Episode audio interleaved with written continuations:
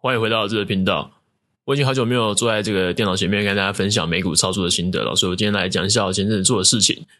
呃，我前阵子买了一只，大概前两天吧，我买，哎，昨天才前天啊，礼拜五了。我晚间晚间大概十点多的时候，就打开一下那个富邦证券，看一下我现在有什么，现在的美股怎么样。那我就看了嘛，我因为我之前本来就很关注那个。AI 概念股，那里面其中两强其实就是微软跟那个 Google 嘛。那我前阵子的 Podcast 有分享，就是 Google 的 Google 跟微软的时候发表会那边在那边互相角逐，但是 Google 就直接拜拜了，直接去了。所以因为他们在发表会上面突锤了嘛，所以就直接市值就被蒸发，他们股股价被蒸发了。那现在为什么我会想要买这支股票呢？因为我们从那个发表会到现在已经经历过一阵子的时间了吧？我们都知道微软涨得超他妈多的，不知道在涨啥小，干真的是很鬼。那为什么？但是 Google 看起来就是平平无奇啊，没有涨得非常多。那我们因为现在正在面临财报季嘛，正在准备开各家科技公司的财报，那还没开，现在大家在观望的状态，所以指数呢，呃，微幅就是微幅增加，微幅跌，就是有点跌，但是没有跌很多，大家都在观望，准备要把钱看要放在哪里嘛。那我从那个 Google 这家公司，本来就是它本来就是一间很强的公司啊，大家都会用 Google 嘛，没有人这个时代还不在用 Google 的嘛，所以它本来就是一间很强面、基本面很强的公司，但是它股价没涨，只是因为之前那个发表会失误了嘛。那那个失误，我之前有在那个什么讲过，我之前有在前几集的 Podcast 都讲过嘛，那个失误其实就是他们兵荒马乱啊，他们是因为。那个没有准备好，所以就出错了嘛。他们并不是本身技术上就有失误，因为 Google 毕竟是 Google 嘛，它还是有很多强劲的东西是其他人没有办法比的。毕竟搜索引擎还是 Google 最强。虽然现在微软已经他们自己的 Bing 的搜索引擎已经串入了他们的 ChatGPT 三点呃 ChatGPT 四啊，那你只要注册那个微软的会员，你就可以用他们非常强劲的新的 AI 的搜寻系统。那我自己详细怎么样？我其实没有什么特别去用过，因为毕竟我还是习惯用 Google 的界面的。所以从那个单单从公司的体质方面来看呢，我觉得哦，现在这个先买起来好了，先看一下之后财报开完之后，看会不会有进一步的跃升啊。从技术分析来讲的话，在我买完之后，我看到那因为在我买之前我就看到，诶，Google 现在的股价是呃在日线的方面是最近有经历过一个上升三角形，那就是它的。它的上影线就是持平，但是下影线是有步步升高的感觉。那基本上我就很期待它会带大量突破呢。那果不其然，在我买完之后呢，它就有一点啊突破了。虽然没有很大量，但还是有一个小突破。所以呢，就是当天立即买就有立即赚到。那刚好是买在比较低的地方，刚好买在波谷的上去一点点啊，但是。哦，我觉得蛮幸运的啦，因为其实这其实是大部分是运气啊。我也没有看买点在哪边，我就觉得甘蔗未来会涨，所以我就是就是看到，诶，刚好有一个上升三角形，它在上升的趋势，我就毫不客气的买下去了。所以那和大家分享，就和大家分享一下而已啦。那也没有说要指导说什么的，反正就是我觉得好玩有趣啦，主要是这样，所以我就和大家分享。然后啊，我最近我的朋友，我的朋友，对，算是朋友，然后他也是我的学生，他推荐我一本书，他拿给我看，那本书叫做《交易圣经》。我现在没事就会翻开来看一下，在课间的时间就翻出来看一看。我前一集应该是有说到吧？好，反正我觉得那本书，诶，我觉得其实诶有帮助我蛮多的，尤其在心理层面跟那个技术上。那现在目前我读到的那个地方呢，它大部分在讲说，就是要遵从大数法则，因为你在。分散很多风险的时候，把风险全部分散的时候啊，你就会你得到的报酬率就会趋近于那个平均值啊。所以，就所以你就是你买指数基本上是不太会亏啊。你就买指数，然后放把钱子堆一堆，定时定时定额定进去。如果你是一个新手，不知道怎么看公司的基本面，也不会技术分析的话，你其实你就。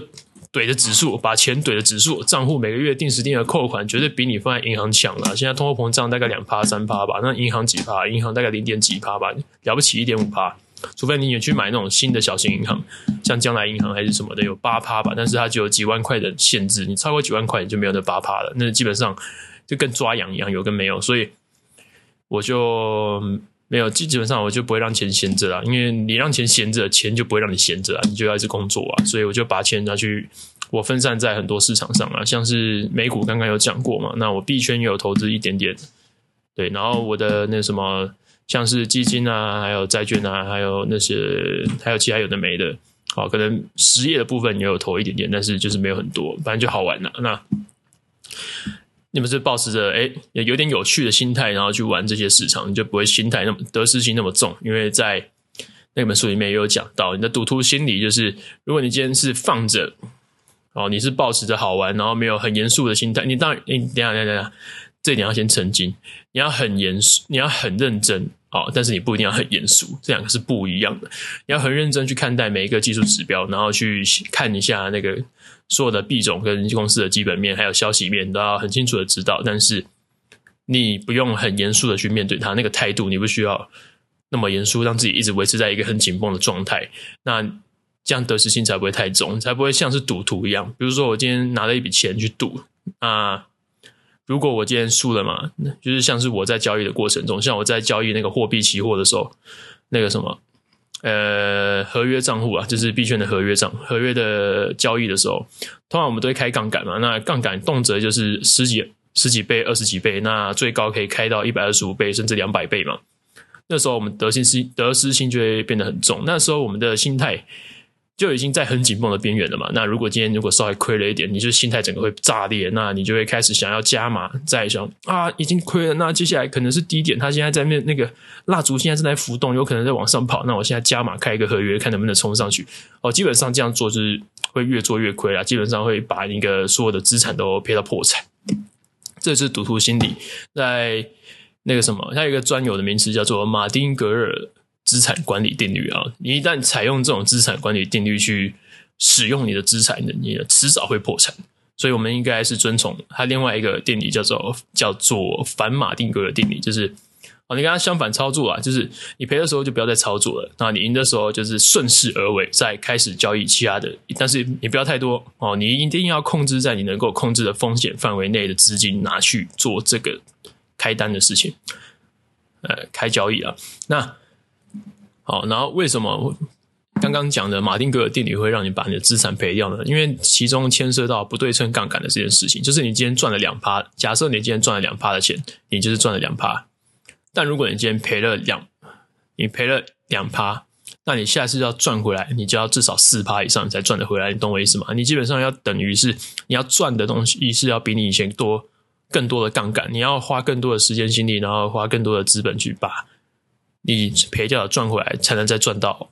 下一笔，所以基本上这是一个很不对称的杠杆。你基本上不可能会越赚，哎，不可能会在赔的时候再开，然后再赚啊。基本上你就是赔的时候，你在开合约，基本上只会把自己搞死啊。你的或者你的资产会全部被你赔光了，只是时间早晚的问题而已。所以这跟那个什么，这其实就是数学，就纯数学，很数学。我之前高中在补习班的时候，就是呃那时候统计。是一个很大的单元嘛，我们就是在学很多这种统计学。那其中那个老师有讲到说，像你在加娃娃机的时候，你的期望值哦，你就是你的几率就是会中不会中嘛。但是如果你今天不中的话，你就不要再下去了。你今天中了，你今天不中，那你如果你没有再下注的话，你就不会，你基本上不会再赔更多。但是如果你今天一旦你今天赔了，又开始在哦，再下一次、下一次、下一次，那都是二分之一嘛。那你你所有的那个，你就会。如果都没有中的话，你刚好就是那么衰，那都都没有中的话，你的这钱就是一直赔掉，然后一直没有办法把娃娃夹回来。就算你娃娃夹回来了，你也是用到很多哦，你不用花的钱。但是如果你今天夹到的话，你就可以再继续夹啊。如果连续夹到，你就一直赚，你就一直赚。所以这种市场是这样子操作的，资本是这样操作的。你不是干我他妈今天赔的钱，就是继续想要熬单，然后把我的那个赔的钱全部赚回来。没有，你赔了就赔了，你就认清现实。我觉得他讲了一个很大的重点就是心态啦，你要 认清现实哦，我赔了，那我不肯，我不应该再继续下去。但是很多人就是因为他赔的时候，他会心态不平衡嘛，他会觉得干，应该是会有一种资本策略上，哎，投资策略上的冲突。就像我之前有讲过嘛，我在之前的 podcast 有讲过，投资策略的冲突会让你爆掉。就是我一开始，如果我假设我要做长，诶，可能短线或中长线的交易，但是我后来想说，诶。因为我赔钱了，那我是不是转成长线的交易？我再放久一点，它总有一天会涨回来。好，投资不是这样子玩的哈。投资策略是你今天定定了什么策略，你就要按照你的策略去执行。一旦超乎你的这个策略可以那个控制的风险的范围之内，你就要马上断掉，你才不会亏损更多。那这本书主要就是在讲说风险管理那个章节，我们以前看到的是风险管理很重要，你要控制风险，你控制风险能力就决定了你能赚在这个市场里面赚。多久的时间啊？因为在这个市场里面，只要你生存下来，其实你就是会一直赚钱。因为大部分的人九十趴的人都生存不下来，所以只要你生存下来，你就是那十趴的赚钱的人。好，所以你首先要做的就是让自己在这个市场生存下来，这是最重要的事情。这是那个这本书我觉得提到最重要的观念了。后面呢，就是越来越无聊了，我就不太想看了。后面就开始在讲一些推导一些公式啊。当然，这些我觉得我还是要知道，所以我还是会去学。那呢，我之后学到什么样的程度，我再来和大家报告。那我昨天晚上啊，就是。我上完所有的课之后啊，就回我女朋友家，然后我去我女朋友家，他们那边吃饭嘛。那边吃饭，吃完饭的时候，东西都收完之后，就是我女朋友跟她弟在那边打电动，然后我就把刚刚我讲的这本书拿出来看，然后他妈就转回来看，她说：“哇，靠，我们家从来没有人会看书呢，很好，很好，很好。”然后我就想说：“哦，那我这样是不是做了一个违背这个家的那个群体的那个规则？”好了，其实其实我觉得这个没有差了，就是这个就是我就是大家的心态不一样，没有说这个看书一定好，也没有说打电动比比较不好。其实我其实也很想打电动啊，只是每个人的追求不同。因为我超爱打电动的，干我他妈高中三年，我连会考前都在打电，哎，不是会考，我连学社前都在打电动。那时候我还曾经因为我在学社准备学社的时候打电动，那我爸爆气把我的电脑的电拔掉了。但我相信他们家是不会发生这种事情的啦，因为他们家就是很。很民主，你想干嘛，你对自己负责就好啊。我们家那时候还不是这个状态，现在我爸妈有慢慢被我感化了，他们发现已经管不了我了，所以他们放弃。所以我自己在那个时候，就是你知道，因为我的个性就很拗嘛，那他们越限制我，就越想往那边走，所以我就一直打电动，一直打电动，然后到最后学车前，我他妈还在看动漫，他妈看《火影忍者》，《火影忍者疾风传》追了两次。对，我从那时候开始准备起了，剩下六十天的时间，我每一天都在追《火影忍者》。那我就躲在房间里，他们不知道，笑死。啊，反正我现在，反正我现在我也做的事情也跟之前那个考试制度无关嘛，完全没有关系啊。我现在反而要做的事情就是，哎，我要找员工，然后是我看履历，我根本不用把履历递给别人啊。那我觉得这种像这种的态度的转变呢，是一件非常酷炫的事情。我没有觉得好，也没有觉得坏啦，但是我觉得，哎，我觉得这个体验跟人家不太一样，我觉得蛮酷的。哦，是我会喜欢的体验。如果是我，我最后还是会决重新再来一次，我可能还是会决定哦，我走这条路。我很相信，我觉得我这样子蛮快乐的。那我觉得扯远了，我们就回去讲刚刚那个在讲这件事情。然后他们那时候啊，因为那时候我朋友带来从金门带回来很多贡糖嘛，然后给就我拿了一包给我爸妈，然后再拿一包给他们。那他们。我忘记他爸不能吃那花生了，我就想说干，然后哎，我不能吃花生，结果全部人都是很开心，就他不能，他爸不能吃，所以就，然后他爸刚好生日嘛，哎，结果我爸的生日跟他们爸，他爸爸，他爸爸的生日其实是蛮相近的，所以就是，也就是蛮酷的，就是这几天都在吃大餐的，今天晚上才要再去吃那什么兆品酒店的那个什么自助餐那 buffet，所以我今天还没有吃任何东西，哎，我今天早上有吃啊，我今天早上吃那什么，我今天早上吃。嗯，他们的早餐就是肉包。我干，他们家的，他们家的吃的东西真的是非常的，哎，跟我们完全，我们健身的人完全不能去习惯的东西。就是他们家都吃的很传统的，像中式的早餐，就是一定会有包子、馒头或者是炒面、炒饭这种类似的东西。那如果我是我以前，我早餐可能就是。如果要吐司、要面包这种东西，一定他妈要是全麦的，不然我不接受。或者是我可能就干脆不吃，或者是我吃乳清。但是在那边我早上起来我不吃，好像有点嗯浪费，你知道吗？因为他们已经买好放在那边了，要吃啊要吃啊，哦，就把它吃掉。我记得还有一次早上起来，他们买那什么炒面加炒米粉放在一起，然后淋了很多红酱。我跟他说干他妈这一盒是热量炸弹诶，他们。没有这个观念，他们就是哦，他们因为炒，他妈妈就说还蛮可爱的，他就说，嗯，炒炒米粉的那个热量是那个炒面的热量的一半，所以这个其实分量比较小，热量不多。然后我就哦哦哦，是是是是是哦，好，那这那这是全部都是碳水嘛，没有其他的东西啊。我基因为我们健身人其实蛋白质要吃的很多，像我自己的体重是八十多。好，我们就算八十，苟且算是八十。那如果今天我们要吃到我一天所需要的重量，大概是乘以两倍吧，所以我应该要吃到一百六十克以上的蛋白质。对，那我今天那等于平均一餐，如果吃三餐的话，平均一餐我要吃五十几克蛋白质。那那一餐基本上完全没有蛋白质，所以我在剩下两餐就得花更多的时间精力去吃更多的那个蛋白质，那我一天的喝的乳清就得非常大量了。哦，所以其实很多人会担心，刚好这就引申出一个问题，就是大家都会很担心说，干娘，我们吃蛋白质，我们喝乳清，我会不会每天都超过我身体需要的蛋白质？那我肾会不会坏掉？你他妈脑袋才坏掉了，你根本就吃不到那么多的量，好不好？你会他妈那么胖，就是因为你蛋白质吃的很少。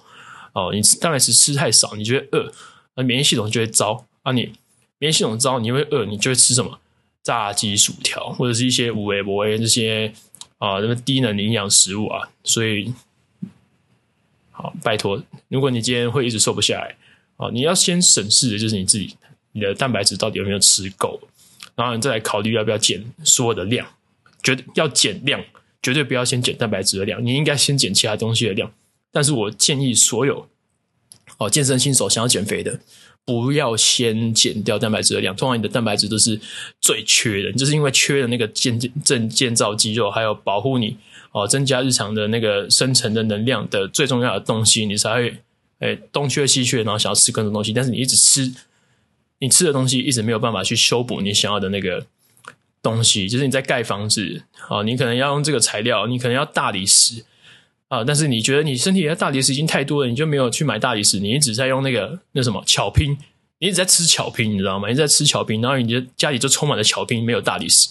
那你的家里不是就很看起来就很奇怪吗？我大概是这个样子啊。如果你今天一定要我比喻的话，好，那么今天就因为时间，我待会要约一个行销人员来那个洽谈，所以我今天就时间就差不多到这边结束了。那大家再见，拜。